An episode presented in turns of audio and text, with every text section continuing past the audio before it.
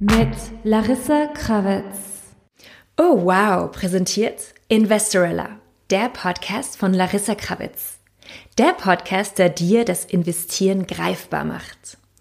Hallo alle zusammen, hallo liebe Investorellas. Heute stellen wir uns die Frage, warum wir überhaupt investieren sollten.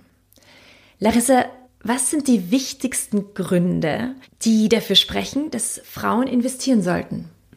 Also Jeanne, ich freue mich, dass wir diesen Podcast machen, denn es ist richtig wichtig zu investieren und es gibt drei ganz gewichtige Gründe, warum ihr das tun solltet. Der erste ist ein bisschen ein unangenehmer Grund, deswegen fangen wir gleich damit auch an. Der erste ist Altersvorsorge und auch Altersarmut. Dazu werde ich euch gleich ein paar Zahlen und Daten liefern. Und der zweite Grund natürlich ist Freiheit und finanzieller Gestaltungsraum. Auch ein ganz wichtiger Punkt, aber ich glaube, den kennen schon die meisten. Und der dritte Punkt ist mega, mega spannend und zwar Mitbestimmung. Und dazu werdet ihr am Ende des Podcasts noch sehr, sehr coole Geschichten hören. Ja, das heißt Altersarmut, die schlechten Nachrichten. Ja, ich dachte mir, wir fangen damit an. Es ist ein sehr, sehr, sehr, sehr trauriges Thema. Und wenn ich mit Frauen darüber spreche, dann sehe ich oft, dass sehr viele Frauen dieses Thema einfach verdrängen. Man spricht das an, Altersvorsorge, was machst du in deiner Pension oder Rente? Und viele schieben dieses Thema weg, weil sie damit überfordert sind und sagen dann auch, na ja, okay, ich weiß, ja, ich sollte irgendwie was tun, aber ich weiß nicht wie. Ja, eben, bei mir ist es ja genauso. Ich habe auch das Gefühl, ich vertraue dem Pensionssystem hier in Österreich nicht so wirklich und ich denke mir, wahrscheinlich habe ich jetzt gar keine Pension und verdränge es eigentlich. Das Traurige ist, dass Frauen statistisch gesehen öfters von Altersarmut betroffen sind und wenn, dann signifikant stärker als Männer. Die Gründe dafür, die sind den meisten ja schon bekannt. Was sind das für Gründe, Larissa? Einerseits die Pausen in der Karriere, im Lebenslauf, natürlich auch in den Versicherungszeiten dann, einerseits durch Karenz bzw. Elternzeit, durch andere Unterbrechungen, eben durch Kinderbetreuung oder auch durch die Care-Arbeit, die doch Frauen zum Großteil noch innerhalb der Familie leisten. Dann natürlich auch die Tatsache, dass Frauen statistisch gesehen öfters in Teilzeit arbeiten oder dass Frauen einfach äh, geringer verdienen, was ja wirklich, wirklich schade ist. Du hast von ein paar Daten und Fakten geredet. Ja, also ich habe euch hier ein paar Statistiken herausgesucht zum Thema Altersarmut, aber auch zum Thema äh, Pension Gender Gap. Definition. Und zwar ist das der Unterschied in Renten- und Pensionszahlungen zwischen Männern und Frauen, aber auch der Unterschied im Renten- und Pensionsvermögen.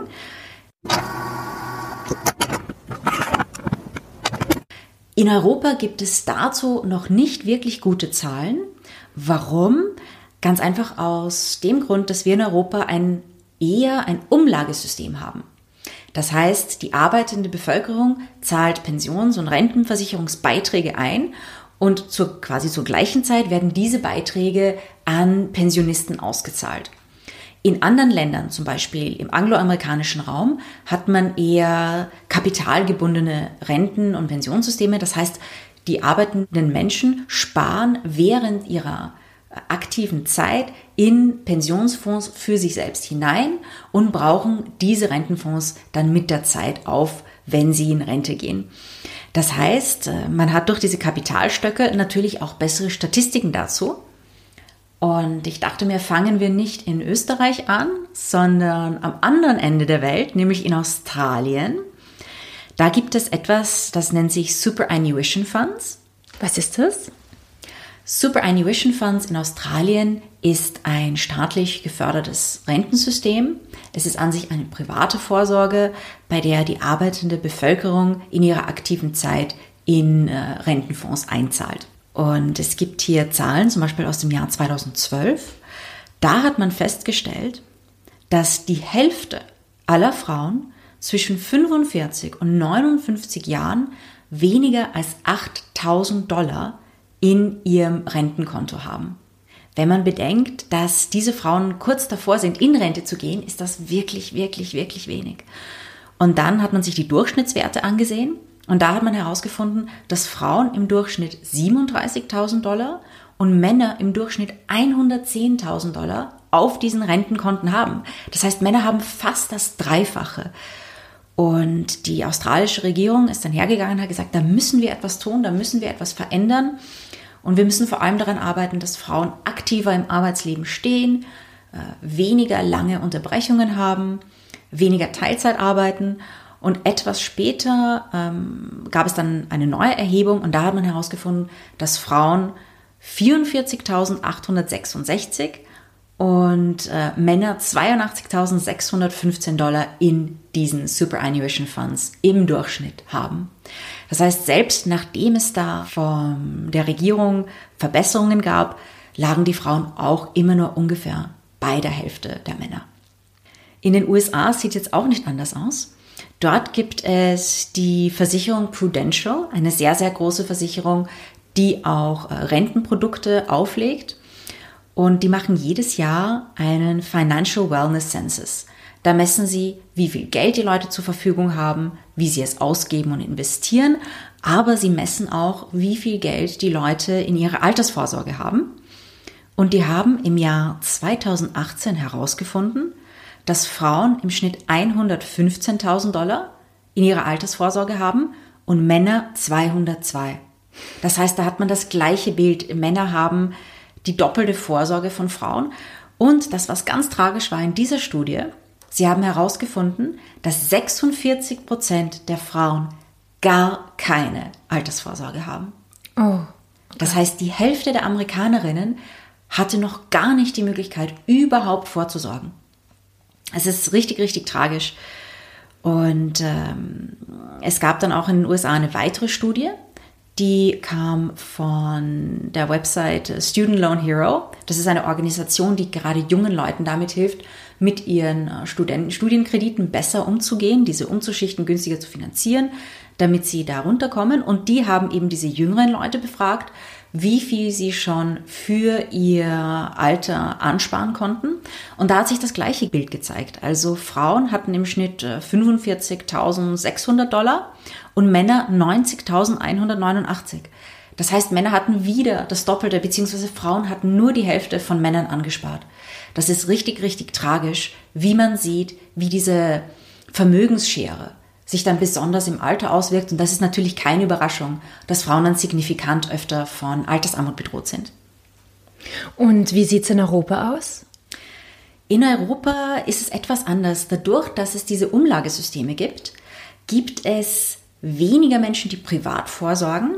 Das heißt, es gibt in der Wissenschaft auch nicht viele Studien, die diese Zahlen bzw. diese Kapitalstöcke für Altersvorsorge schon erhoben haben.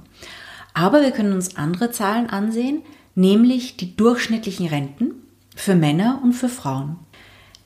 Die deutsche Rentenversicherung hat eine Studie gemacht bzw. die Zahlen publiziert für das Jahr 2017 und da hatten Frauen im Durchschnitt eine Rente von 873 Euro und Männer im Durchschnitt 1094.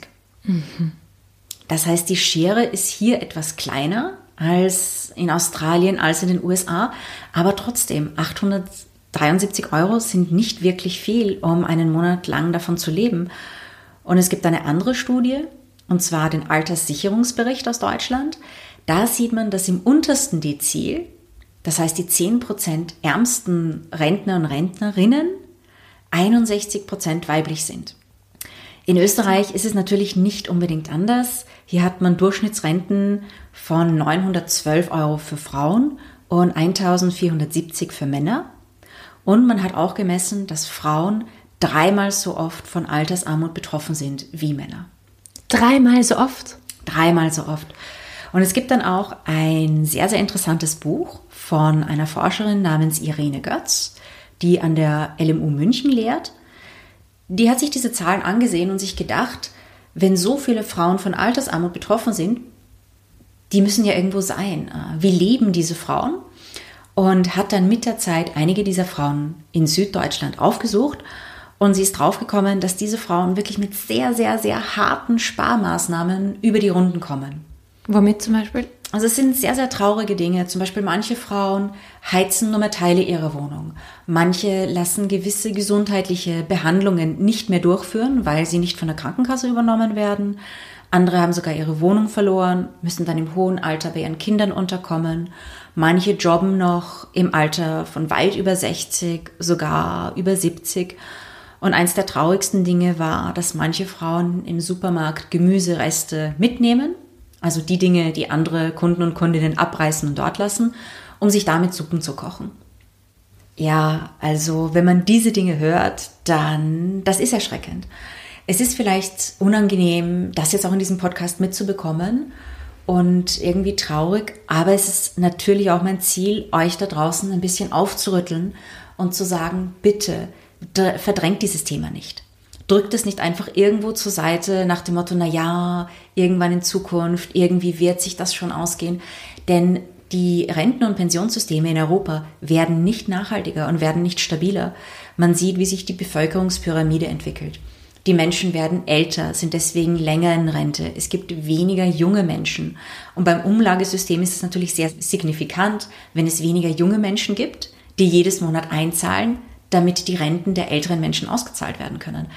Das heißt, äh, tendenziell wird es in unserer Generation nicht besser werden. Sondern eher schlimmer? Ja, also das ist natürlich die Befürchtung, dass es eher schlimmer wird. Es gibt natürlich immer wieder Politiker und Politikerinnen, die sagen, unser Rentensystem ist sicher. Nur ich denke mir, bis es soweit ist für mich, sind diese Politiker schon lang nicht mehr im Amt. Das heißt, die können natürlich heute sagen, quasi, was sie wollen. Ja, genau. Also, Ladies, Frauen, Mädels da draußen, denkt bereits jetzt schon darüber nach, denn es gibt viele verschiedene Wege vorzusorgen. Und selbst wenn ihr sagt, ich bin schon älter, für mich macht das jetzt keinen Sinn mehr vorzusorgen. Und selbst wenn ich vorsorge, dann kann ich mir sowieso kein großes Vermögen mehr ansparen oder durch Investition aufbauen. Da sage ich immer, was ist besser? Eine kleine Rente oder eine kleine Rente und ein kleines Portfolio dazu? Ja, stimmt. Und was gibt es sonst noch für Gründe zum Investieren, die ein bisschen weniger deprimierend sind? Also gibt es auch schöne Gründe, warum wir investieren sollten? Ja, natürlich gibt es die. Also wir werden jetzt mal hier einen kleinen Wechsel machen von einer sehr, sehr traurigen, sehr, sehr depressiven Szenerie des, der Altersarmut hin zu dem Leben in seiner ganzen Hülle, Fülle und Freude. Das ja. ist natürlich auch eine Sache, die klar ist. Wenn man sich ein Portfolio aufbaut, dann genießt man natürlich mehr finanzielle Freiheit. Man hat einfach mehr Gestaltungsmöglichkeiten. Es gibt äh, eine Gruppe von Menschen, die streben einem gewissen Lebensstil nach. Man nennt das auf Englisch FIRE, Financial Independence, Retire Early die gerade in jungen Jahren sehr, sehr minimalistisch leben, sehr, sehr viel Geld sparen, investieren und zur Seite legen, eben damit sie quasi jung in eine Rente gehen können und von ihrem Kapitalstock leben können. Das ist natürlich ideal und diese Menschen sind da wirklich dahinter, sparen jeden Cent, drehen jeden Euro zehnmal um, um dann eben mit 35, mit 40 schon in Rente gehen zu können. Das ist ein Aspekt. Das ist natürlich nicht jedermanns Sache, denn viele Leute sagen auch, hey, ich bin jung, ich möchte jetzt ein bisschen Party machen, ich möchte in tolle Restaurants gehen, mit meinen Freundinnen auf Konzerte, ich möchte jetzt reisen. Das ist natürlich absolut legitim. Und egal, was man vorhat, das Ganze ist natürlich leichter, wenn man schon ein kleines Portfolio auf der Seite hat. Dann kann man sich zum Beispiel sagen, hey, ich nehme jetzt mal ein Sabbatical oder ich reise um die Welt oder ich mache ein zusätzliches Studium, ich eigne mir neues Wissen an, ich gründe ein Unternehmen, ich arbeite an dem Projekt, das mein Herz höher schlägen lässt. Und all diese Sachen sind wirklich, wirklich einfacher, wenn man schon ein kleines Portfolio hat. Und deswegen lohnt es sich natürlich auch zu investieren. Und wir werden lernen, wie natürlich. Und Larissa, der dritte Grund ist ja, glaube ich, dein Lieblingsgrund, oder? Oh ja, das ist mein absoluter Lieblingsgrund. Nämlich gibt es eine Sache, die die meisten Investoren und Investorinnen vergessen, wenn sie Aktien kaufen. Wenn du eine Aktie kaufst, dann hast du ja nicht nur ein Recht auf Gewinnbeteiligung und besitzt ein Stück am Unternehmen, sondern du hast damit auch eine Stimme. Und was kann man mit dieser Stimme machen? Mit dieser Stimme kann man sehr, sehr viele geniale Sachen machen. Und es gibt schon einige findige Leute in den USA und in England. Und zu uns kommt es jetzt auch schon rüber, die mit ihrer Stimme echt wichtige Themen ansprechen und bei Kapitalgesellschaften damit auch etwas bewegen. Und zwar wie? Also, äh, jede Kapitalgesellschaft hat zumindest so eigentlich einmal im Jahr eine Hauptversammlung. Manchmal gibt es auch außerordentliche äh, Aktionärsversammlungen, aber die Hauptversammlung aller Aktionäre und Aktionärinnen einmal pro Jahr ist die Norm. Und bei dieser Hauptversammlung kann man natürlich auch Anträge machen, man kann äh, Fragen stellen, man kann reden direkt mit den Aufsichtsräten und dem Management als Aktionärin. Und man kann dann natürlich auch Dinge einbringen, die einem selbst wichtig sind. Und da gibt es schon einige richtige geniale Geschichten, nämlich aus England und mittlerweile auch aus Deutschland. Oh, und zwar? Ja, fangen wir mit England an. Da gab es eine Gruppe von aktivistischen Investoren, die bei der Ölgesellschaft Royal Dutch Shell, den meisten bekannt als Shell Oil, auftraten und gesagt haben, wir bringen jetzt einen Antrag ein, dass Royal Dutch Shell, ich glaube es war bis zum Jahr 2030, alle Klimaziele erreicht. Okay.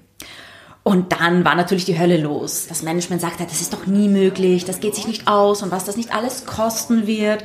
Und diese Ziele sind viel zu ambitioniert und da müssen wir unser ganzes Businessmodell ändern und so viele neue Produktionsmittel anschaffen und das ist einfach alles unmöglich.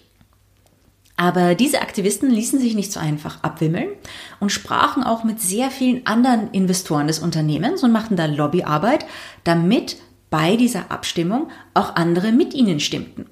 Und dann brachten sie diesen Antrag bei der Hauptversammlung ein. Und was ist dann passiert? Tja, der Antrag wurde abgelehnt. Oh nein. Naja, ganz so negativ ging das nicht aus, denn das Unternehmen wusste ja, diese Aktivisten waren dieses Jahr auf der Hauptversammlung und haben diesen Antrag gestellt.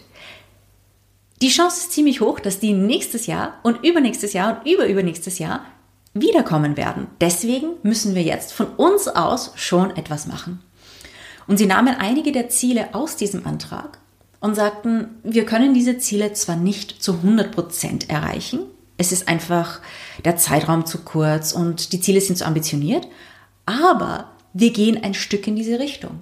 Und dann machen wir vielleicht 30, 50, 70 Prozent von diesem oder diesem Klimaziel.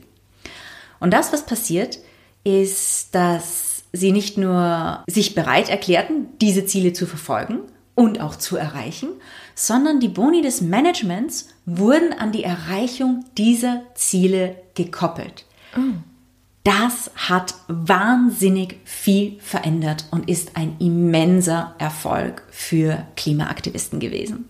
Das stimmt. Das heißt, als Aktivistin hat man die Möglichkeit, nicht nur draußen zu stehen und zu protestieren, sondern man kann auch eine Aktie besitzen. Also reicht da eine Aktie, um bei diesen Versammlungen teilnehmen zu dürfen? Also ja, man, man braucht nur eine einzige Aktie, man muss sich oh. natürlich vorher anmelden. Das ist äh, je nach Land äh, verschieden. Also deutsche börsennotierte Gesellschaften schicken sogar Briefe per Post aus. Andere machen das über Online-Broker oder die Bank. Da muss man eine Depotbestätigung herzeigen und dann wird man zur Hauptversammlung eingeladen. Dort darf man dann sprechen und es ist natürlich etwas anderes wenn du dort auf dem Podium stehst und dem Management des Unternehmens in die Augen siehst und deine Anliegen dort vorbringst, als wenn du draußen im Regen mit irgendeinem Transparent oder irgendeinem Schild auf einem Stock stehst, während die schwarzen Limousinen vorbeifahren. Ja, das, das stimmt. Ist eine ganz, ganz andere Welt. Und natürlich kannst du mit einer Aktie nicht viel ausrichten, aber man kann ja im Vorfeld mit anderen Investorinnen sprechen. Zum Beispiel Nachhaltigkeitsfonds diese Fonds halten oft sehr, sehr viele Aktien an Unternehmen. Mhm. Man kann mit denen sprechen, um vielleicht auch die dazu zu überreden, mit einem gemeinsam abzustimmen. Mhm. Das geht natürlich nicht nur bei Nachhaltigkeitsfonds, zum Beispiel auch bei großen Stiftungen oder einfach ganz normalen Fonds, die größere Aktienpakete halten. Das ist eine sehr, sehr interessante Sache. Das Ganze nennt sich eben Shareholder Activism oder Activist Investing und ist bei uns noch relativ neu, obwohl die äh, jüngere Generation macht uns das vor im deutschsprachigen Raum. Ah, ja, wie ist es da? Ja, da gab es eine junge Frau, gerade mal 18 Jahre alt, glaube ich, von Fridays for Future, die zur Hauptversammlung von Volkswagen gefahren ist und dort dem Vorstand einen kurzen Vortrag über das Klima gehalten hat. und was ist dabei rausgekommen?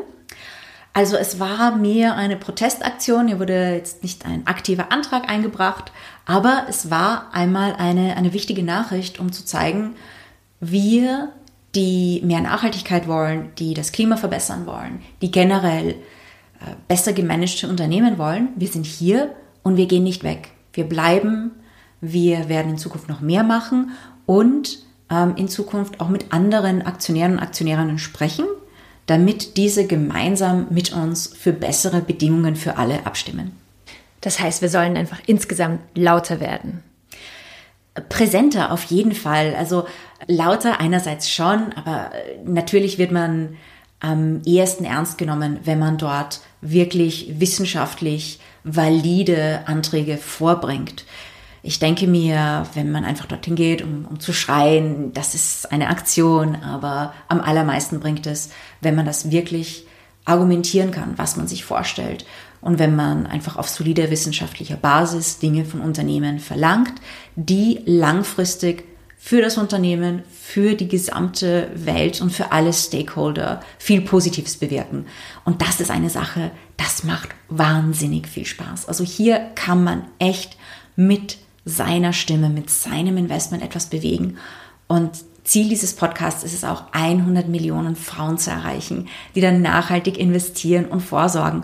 Und man muss sich vorstellen, was sich auf dieser Welt tut, wenn plötzlich 100 Millionen Frauen oder 100 Millionen Menschen beginnen, nachhaltig zu investieren. Es würde den gesamten Markt verändern.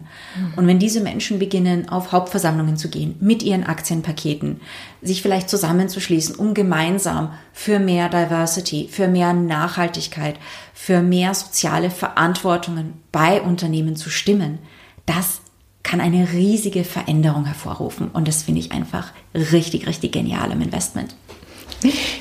Und Larissa, was sind sonst noch, gibt es sonst noch Gründe, die dir einfallen, warum man eigentlich investieren sollte?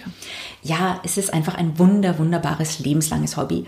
Wenn man einmal beginnt zu investieren und wenn man einmal eine Aktie gekauft hat oder sich verschiedene Unternehmen ansieht, man lernt so viel über diese Unternehmen, über die Technologien, die es da draußen am Markt gibt über wirtschaftliche und daher auch politische Entwicklungen auf der ganzen Welt. Man erfährt plötzlich Dinge über Biotechnologie, über neue Produktionsmethoden, über Skandale teilweise, gravierende Managementfehler, ähm, alle möglichen neuen Produkte, von denen man nicht die geringste Ahnung hatte, dass sowas überhaupt technisch möglich ist oder auf dieser Welt überhaupt existieren kann. Das heißt, man kann einfach insgesamt sehr, sehr viel über die Welt lernen. Natürlich, und man beschäftigt sich dann mit der Zeit auch mit Themen, die ein bisschen in die philosophischere Richtung gehen. Wie kann man Kapitalismus, Wirtschaftssysteme überhaupt gut strukturieren? Gerade wenn man sich mit dem Thema Nachhaltigkeit äh, dann intensiv beschäftigt. Dazu werden wir in Zukunft sowieso auch eine Folge machen, mehrere Folgen sogar. Die erste Folge über nachhaltiges Investieren ist die Folge 3. Und es ist einfach eine wunderbare Art und Weise, sich als Mensch weiterzuentwickeln. Und man darf nicht vergessen, dass die Märkte ja die menschliche Psyche wahnsinnig toll widerspiegeln mit Hypes. Man sagt immer, die Märkte werden durch Angst und Gier getrieben. Und diese menschlichen psychologischen Phänomene lernt man dann auch sehr, sehr genau kennen und man lernt sich selbst natürlich sehr gut kennen, denn man weiß, hey, wie reagiere ich, wenn ich jetzt plötzlich mal 10, 15 Prozent Verlust an einem Tag mache? Wie reagiere ich, wenn ich sehr, sehr viel Gewinn mache? Werde ich dann vielleicht ein bisschen übermütig? Glaube ich dann vielleicht, hey, ich bin die absolute Trader-Königin und in der nächsten Minute, puff, ist mein Gewinn wieder weg und ich denke mir, oh Gott, ich bin die fürchterlichste Traderin der ganzen Welt. Also das ist natürlich auch eine Sache. Wie gehe ich mit dem Stress um von Verlusten? Wie gehe ich mit der Spannung um von Gewinnen? Da kann man auch sehr, sehr viel über sich selbst erfahren. So, jetzt haben wir schon sehr, sehr viel gelernt. Was kommt als nächstes? Ja, also die nächste Folge ist eine ganz konkrete Hands-on-Folge. Da geht es darum, wie kaufe ich meine erste Aktie, wie kaufe ich meinen ersten ETF, wie komme ich an ein Depot und wie führe ich eine Wertpapierorder aus. Also generell mein allererstes Investment. Was tue ich da konkret? Ach, super. Und ja, wenn ihr uns unterstützen wollt, gibt es da eine Möglichkeit und zwar ja, ich würde mich sehr, sehr über eure Unterstützung freuen. Und zwar könnt ihr uns auf Instagram unter Investorella folgen, natürlich Investorella auf Facebook liken und wenn ihr jemanden kennt, die Interesse hat, unseren Podcast zu sponsern, gibt es natürlich diese Möglichkeit, aber um unsere Neutralität und Transparenz zu gewährleisten, nehmen wir keine Sponsorinnen aus der Finanzbranche. Das heißt, falls ihr zufällig auf nachhaltige Art und Weise Getränke herstellt, Socken produziert oder ein cooles, vielleicht feministisches Medium hat, dann würden wir uns über euer Sponsorship mega, mega freuen. Liebe Investorellas, Larissa hat jetzt einen Witz verharrt, oder? Gibt es jetzt heute wieder einen Witz? Gibt es eigentlich immer einen Witz? Ich weiß nicht, ob es immer einen Witz geben wird, weil vielleicht geben wir eines Tages die Witze aus, aber für heute habe ich einen kleinen Witz mitgebracht. Und zwar sitzt eine Angeklagte auf der Bank und die Richterin sagt ihr, das Urteil ist gefallen. Entweder zehn Tage Gefängnis oder 1000 Euro, meint die Angeklagte. Oh, wunderbar, dann nehme ich definitiv das Geld. Liebe Investorelles, ich wünsche euch Happy Investing, Happy Trading investiert mit Grips und Liebe. Und wir hören uns nächste Woche wieder bei der nächsten Folge.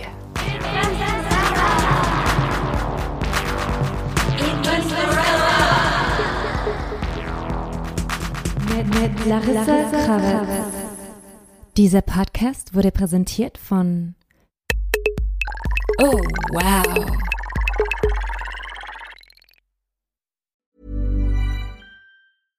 How would you like to look five years younger? In a clinical study, people that had volume added with Juvederm Voluma XC in the cheeks perceived themselves as looking five years younger at six months after treatment. Look younger, feel like you. Add volume for lift and contour in the cheeks with Juvederm Voluma XC. Reverse signs of aging by adding volume to smooth laugh lines with Juvederm Volure XC. For important safety information and to find a licensed specialist, visit juvederm.com. That's J U V E D E R M.com. Not for people with severe allergic reactions, allergies to lidocaine, or the proteins used in Juvederm. Common side effects include injection site redness, swelling, pain, tenderness, firmness, lumps, bumps, bruising, discoloration, or itching. There's a risk of unintentional injection into a blood vessel, which can cause vision abnormalities, blindness, stroke, temporary scabs, or scarring. Talk to a licensed specialist to find out if it's right for you.